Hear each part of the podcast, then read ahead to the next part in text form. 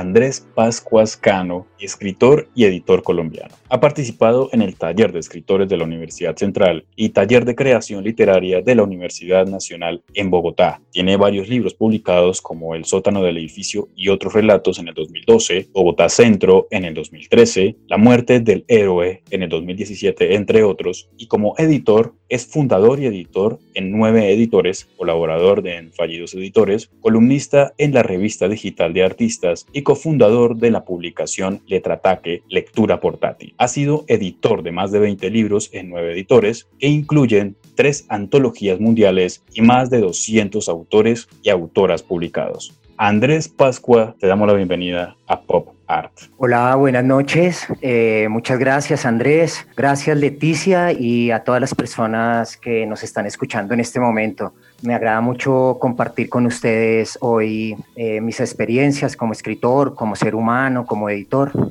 Gracias. Muchísimas gracias por estar aquí presente en nuestro Pop Art, escritor y editor. ¡Qué trabajo!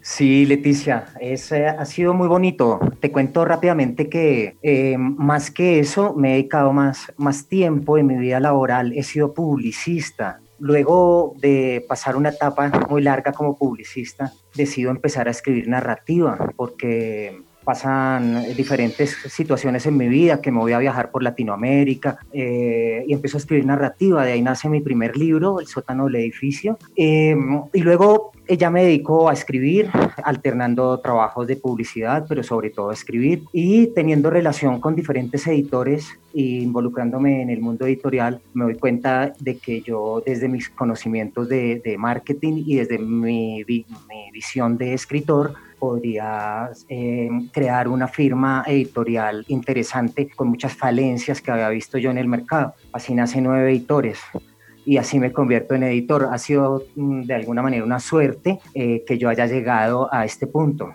La verdad que... Antes, qué pena Leti, antes de seguir, sí queremos Leti que Andrés no pase de largo sin haber opinado sobre nuestro tema del día. Tema del programa de hoy, esos olores que nos recuerdan algún momento o alguna persona? Uf, se me, claro, se me vienen a la mente varios. E, indudablemente el olor al libro, ¿no? El olor al, libro nuevo. ¿Cómo olvidar? Cuando lo tapas y, lo hueles, eso para mí es como, paga la, la mitad del dinero que invertí en el libro, lo paga el olor cuando lo leo por primera vez. Y, y el libro viejo, el olor al libro viejo también es. Ahí te iba a decir, te iba a decir, es como que son los dos olores del libro que, puedes decir, bueno, todos los libros tienen entonces ese olor. Sí, ese olor a, página amarilla es lo más, a página amarilla con tierra, porque si no, no, no es el mismo olor. Y el olor a, a libro nuevo, nuevo, recién salidito de, del editorial es maravilloso. Ay, mira, cómo nadie hizo referencia. ¿Qué nos pasó, Leti? Sí, se nos pasó, se nos pasó. Y es algo que, uno disfruta, porque la verdad que yo súper disfruto de, esos olores ahí. Cuando antes de leer el libro, te disfrutas ese olorcito. Mira qué buena referencia. Buena referencia, Andrés. Hay otro que me gusta mucho, que, que, me recuerda un paso fugaz que tuve por la Academia de Artes, un, paso, un paso un semestre en la que me di cuenta que no, eh, que no me iba a dedicar a, las artes como tal. Era muy joven, tenía 17 años y, siempre se me quedó ese olor eh, guardado en la mente y ahora cuando en, el taller de algún amigo artista o cuando lo vuelvo a leer, me, me, me lleva a unas sensaciones, a unos recuerdos muy bellos y muy intensos de mi, de mi adolescencia, ¿no? Que es la trementina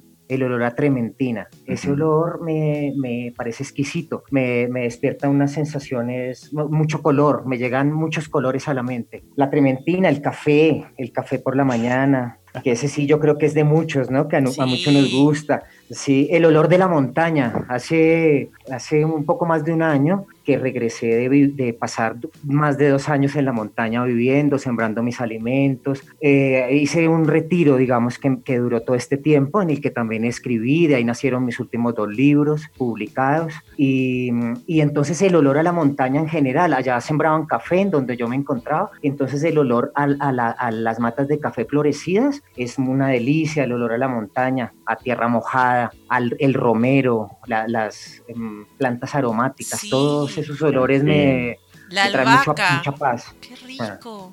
Hay, hay muchas. Mira, y esos olores ayudan demasiado al momento de, de crear, de imaginar, de, de, poder plasmar muchísimas cosas en, en, todos los libros que nosotros vemos a diario. Pero para allá iba, Andrés. Aparte desde el salto de ese que diste, de ser escritor, ahora de ser editor, pero ¿qué tan complejo, qué tan difícil es ahora publicar? ¿Lo ves difícil? ¿Cómo ves el campo ahora para, para llegar a publicar algunas ideas que tenemos o algún libro que tengamos guardado?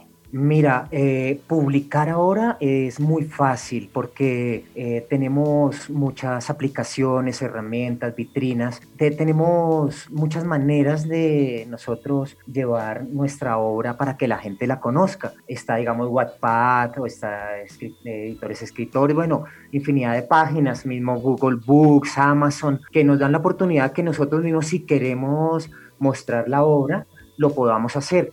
Eh, digamos que ahora hay una, hay una promoción muy grande de personas escribiendo y haciéndolo de esa manera.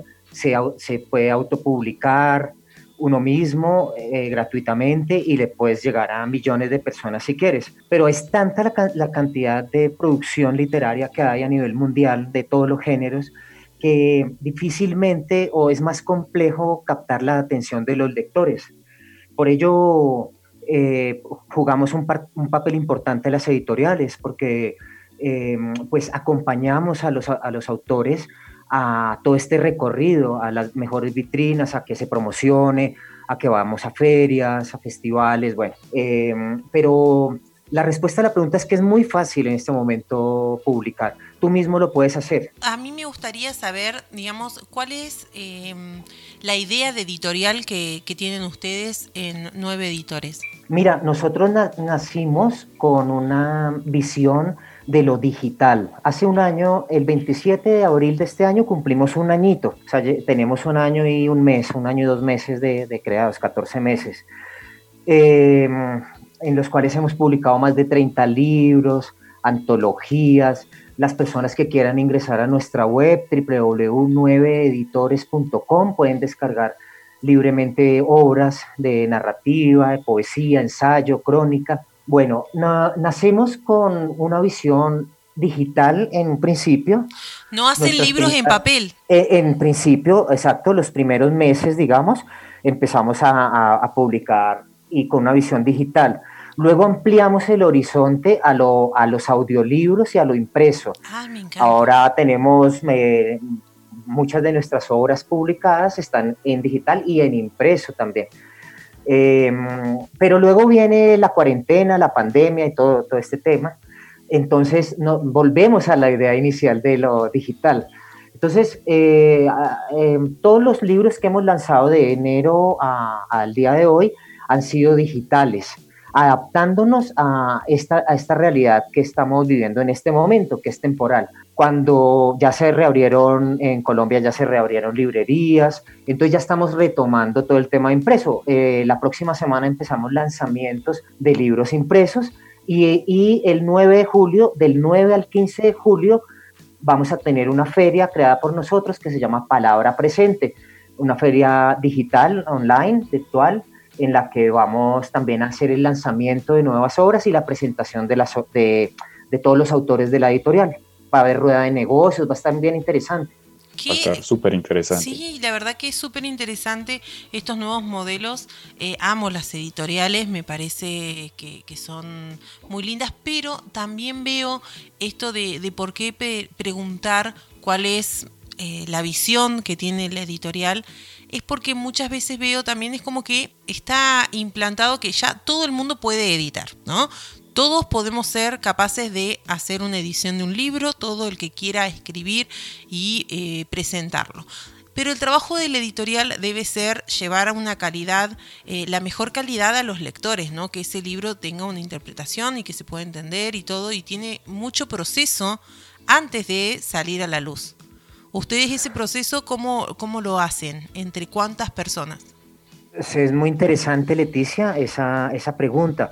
Precisamente, eh, editar, como lo decía ahora, publicar, ya está al alcance de todos, pero hacer un producto eh, de calidad y un producto que cumpla, digamos, con todas las normas para que el lector tenga una experiencia satisfactoria, debe, debe estar en manos de una editorial. ¿Cómo es el proceso? Recibimos una obra, la valoramos. En el momento que, que la valoramos y que consideramos con toda la honestidad del mundo si es publicable o si no, o que, o que hay que, digamos, trabajar en ella, pasa al siguiente paso, que es asignarle un editor. Entonces, en la editorial somos dos, editor, dos editores jefe, que es Andrea Vergara y yo. Entonces, dependiendo la obra, narrativa, poesía, crónica, bueno, dependiendo, eh, asignamos un editor. Ese editor es el gerente de la obra.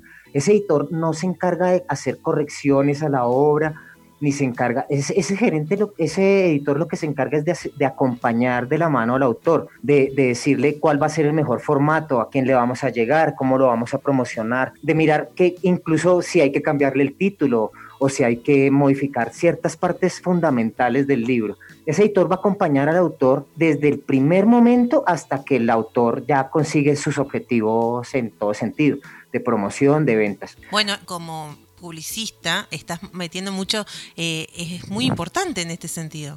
En ese sentido es muy importante, porque aparte soy escritor y publicista, entonces puedo entender también desde sus manías o neurosis o desde sus eh, desde, desde, desde lo que siente un escritor cuando crea una obra y cuando la publica, ¿no? Porque existe eso que llaman como depresión postparto en la literatura también. Y todo eso es lo que el editor capotea, digamos, en el camino. Esto, el editor es como el parcero, el mejor amigo en, ese proceso del autor. Luego viene un, cuidador de textos o cuidadora de textos, que es la persona que se encarga de hacer toda la corrección gramatical, de sintaxis, de estilo.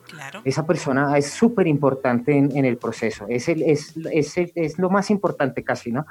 Luego, luego hay una serie de, acciones a tomar dependiendo la obra, si necesitamos ilustrador para la portada, si, solamente el diseñador de la editorial lo puede hacer. Eh, tenemos una serie de colaboradores a nivel también mundial, Argentina, España, México, eh, que nos colaboran a nivel de ilustración, de arte, de fotografía. Entonces, dependiendo la obra, le asignamos igualmente a esa obra una, una persona para que diseñe su portada. Y luego pasa al tema de maquetación y diseño, que cada libro también tiene unas características especiales, tiene un movimiento, dependiendo. Una novela, pues eh, siempre va a tener texto, pero un libro de poesía eh, tiene un, un, ritmo también en sus movimientos, en su estética. Entonces hay que buscar un tipo de letra que se, que se acomode, una caja tipográfica, una serie de elementos para que sea agradable y para que el lector pues pase un momento eh, entretenido y se sienta también compenetrado con la obra que está leyendo.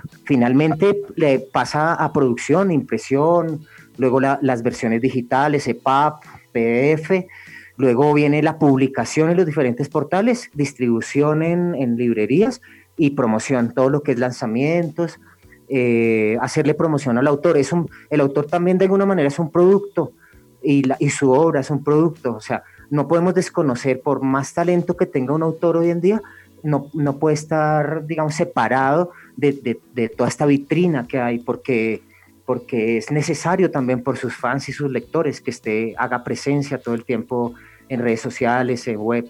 ¿Ustedes se encargan de esa parte también? Sí, dependiendo la obra, cada obra tiene diferentes eh, alcances. Ahorita estamos, eh, estamos en una obra, no puedo pues decirles el título, pero los alcances de esta obra que estamos editando y que vamos a publicar va a ser muy grande, o sea, vamos a imprimir muchas copias, vamos a llegarle a, varios países y va a ser, digamos, el producto más grande que vamos a sacar ahora. Dependiendo el producto, no todo, eh, o el libro y, o el autor, no todos tienen el mismo alcance por el tipo de obra o, porque, o por el alcance que ellos quieran también tener. ¿sí? Precisamente, sí. Andrés, iba para ese lugar. Es un trabajo arduo, bastante complejo, trabajar en conjunto con, con el escritor.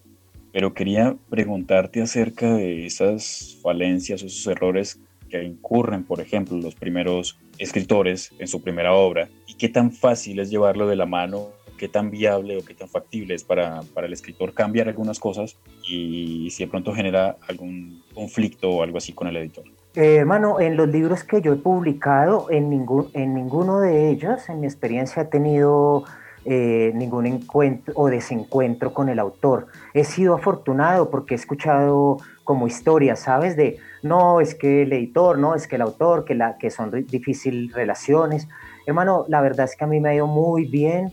Yo no sé si es porque yo también, pues, este, pues, me comporto de una manera muy tranquila, nada exigente. Em, ha sido todo muy cordial. He, tenido que cambiar el título de dos obras y ha costado lágrimas, pero ha sido, no ha sido una, confrontación desde, desde el ego, sino que ha sido una confrontación desde las emociones, desde, hombre, tienes razón y qué bonito que pasen estas cosas. Asimismo, la valoración que hago yo como editor de una obra es, es si, la, si la obra, yo, yo, yo encuentro una obra atractiva desde, desde, la, desde su creación, uno, si tiene alma, le digo yo. Y, no me importa si tiene muchos errores, por ejemplo, aliteraciones. Los nuevos autores incurren mucho en aliteraciones, repiten mucho palabras o a veces que quieren adornarse, por ejemplo. Entonces, se vuelve un poco rebuscado. No me interesa porque eso lo, lo cambió el editor y el corrector de estilo, el cuidador de textos, nos encargamos de eso. Pero si la obra tiene alma, ahí es donde trabajamos, ahí es donde llevamos de la mano al autor y le decimos, viejo, tienes estas aliteraciones, debes, debes cambiarlas. Y, han sido muy receptivos, la verdad es que han, han estado muy agradecidos porque aprenden de lo que nosotros por nuestra experiencia les podemos transmitir. Eh, ¿Vos pensás que esto que te facilita un poco este trato con el resto de los escritores, ser escritor primero y ser publicista? ¿Esto te facilita también eh, la llegada al otro y poder explicarle quizá con mejores términos? Saber lo que es que quieran cambiar el título de tu obra o quieran eh, cambiar algunos algunas cositas dentro de la obra y saber también explicar que es para mejor. Sí, ha sido una fortuna eh, tener e-, esa experiencia, ese trato, también pues eh, tantos años, digamos, en ello. Pero sobre todo que, que él pasó por la montaña y todo este crecimiento mío como persona a nivel, digamos, espiritual y emocional, me ha llevado también a entender a, mis semejantes, ¿no? en este caso a los autores, desde, desde el ser humano. Entonces, eh, ha sido, he también cumplido una labor como de acompañante sin, sin proponérmelo, de, de, eso que llaman coach ahora o algo así, ¿no? Como de, de, un, de, un, un, un, consejero, sin serlo realmente, pero em, digamos que es, ese, ese crecimiento mío, ese paso por, por allí, me ha llevado también a no hacer juicios con las personas. Entonces yo creo, creo que los autores se perciben eso y se avisan de eso también, o sea, ellos, ellos eh, sienten que yo estoy trascendiendo al ser humano, que estoy concentrándome en su obra y que además estoy entendiendo o tratando de hacer, de entender el cómo fue creado, creada esa obra. Se nos quedan muchísimas preguntas, muchas inquietudes referente, obviamente, todo el tema de, la edición, el tema de los libros, de la escritura, es todos estos múltiples autores que están saliendo día a día. Pero bueno, Andrés, ¿cómo podemos contactar a la editorial, seguirte en redes sociales, proyectos, todo lo que viene de aquí en adelante para, para la editorial y para ti? Bueno, muchas gracias. En la página www.9editores.com, todo en letras, 9editores.com, allí pueden descargar, hay más de 20 libros de descarga gratuita, poesía, narrativa, ensayo Allí también pueden participar en nuestras convocatorias. En este momento estamos en una convocatoria que se llama Tú Conspira, nosotros publicamos. Es una, es una convocatoria mundial que tiene que ver con eh, la pandemia, con la cuarentena. Eh, también nos pueden contactar por en redes sociales, Instagram, Facebook eh, Twitter. Nos pueden contactar como arroba nueve editores, igual todo en letras. Allí también compartimos todo el tiempo nuestras experiencias, lanzamientos, links, bueno, todo eso. Me encanta la idea, eh, la verdad que ya los voy a chusmear un poquito más a esta eh, editorial y vamos a postear todos los espacios para que eh, muchos de los escritores puedan también tener esta opción para editar sus libros. Ahora también lo que hace esta globalización es que personas de cualquier lugar del mundo pueden contactarse y hacer un trabajo a la distancia. Va, muchas gracias. Qué bonito, qué buena invitación y qué buena charla. Igual pueden encontrar esta entrevista a lo largo de la semana en los diferentes hostings como Spotify, Anchor, iTunes y también en nuestras redes sociales, Tribu Contenidos en perfil en Instagram. Ahí podrán encontrar como eh, todas las entrevistas que hemos hecho a lo largo de cada semana. Así que Leti, Por ahora nos despedimos de nuestros oyentes, darle un abrazo enorme a Andrés Pascuas por estar con nosotros hoy, seguirlo en sus redes sociales, en la editorial y agradecerle a cada uno de nuestros oyentes por sintonizarnos cada ocho días.